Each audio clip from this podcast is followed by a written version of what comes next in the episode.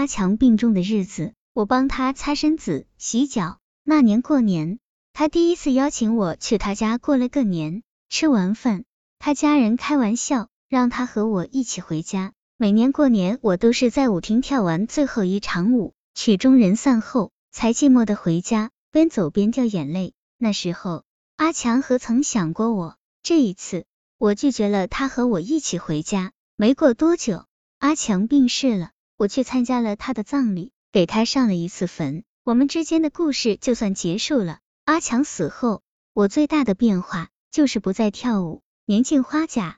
儿女弃我而去，女儿九岁时就进了艺术团，她特别争气，很小就争取到出国演出的机会，一去就是几个月，有个各个国家满处跑的女儿，我也很有一种做新妈的感觉，觉得从前吃的一切苦都是值得的，就是这么一个我引以为傲的女儿，在感情上却受过很多的波折。最开始是他们艺术团团长的儿子追求她，不久就把她抛弃了。后来她在国外演出的时候，遇到一个富家公子，追她追到徐州来，还带了好多礼物，她都没有接受。最后她二十一岁那年到英国演出，突然宣布她爱上了一个报幕员，和我一样大的年龄，她决定要嫁给他。当时我就晕过去了，我真是心急如焚，可是又不敢对女儿管太多，他已经长本事了，能出国了。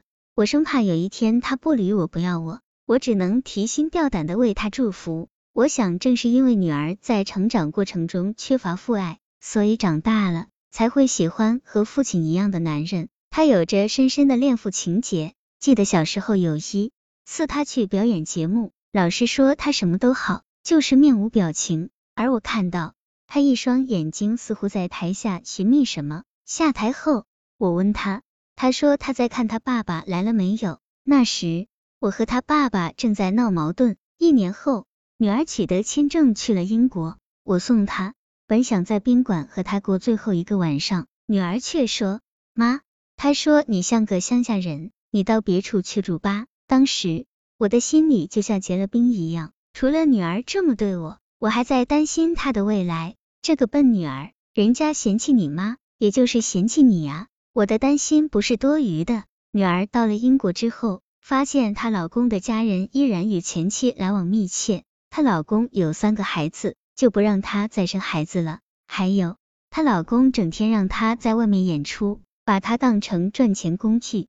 女儿寄回来一盘她在外面演出的录像，人家还采访了她，里面的英语我听不懂，但是我却清楚的看到她在回答别人采访的时候流下了眼泪。他哭得很伤心，而台下的观众都在笑，我心痛不已，我好后悔，我当初应该阻止他，不该让他嫁那么远。后来，一直随前夫生活的儿子要结婚了，女儿才第一次从英国回来，知道他要回来，我想起小时候他最喜欢的一些玩偶布娃娃，就买了好多放在家里，想他回来给他一个惊喜。结果女儿一进门就非常冷漠的说：“你是不是疯了？”小时候我连一个布娃娃都没有，现在我一把年纪了，给我买这些东西，我知道他是在恨我。为了女儿，我开始学习电脑打字，试图在电脑上与他沟通。可是他经常在网上对我大吼大叫，他说我不能理解他，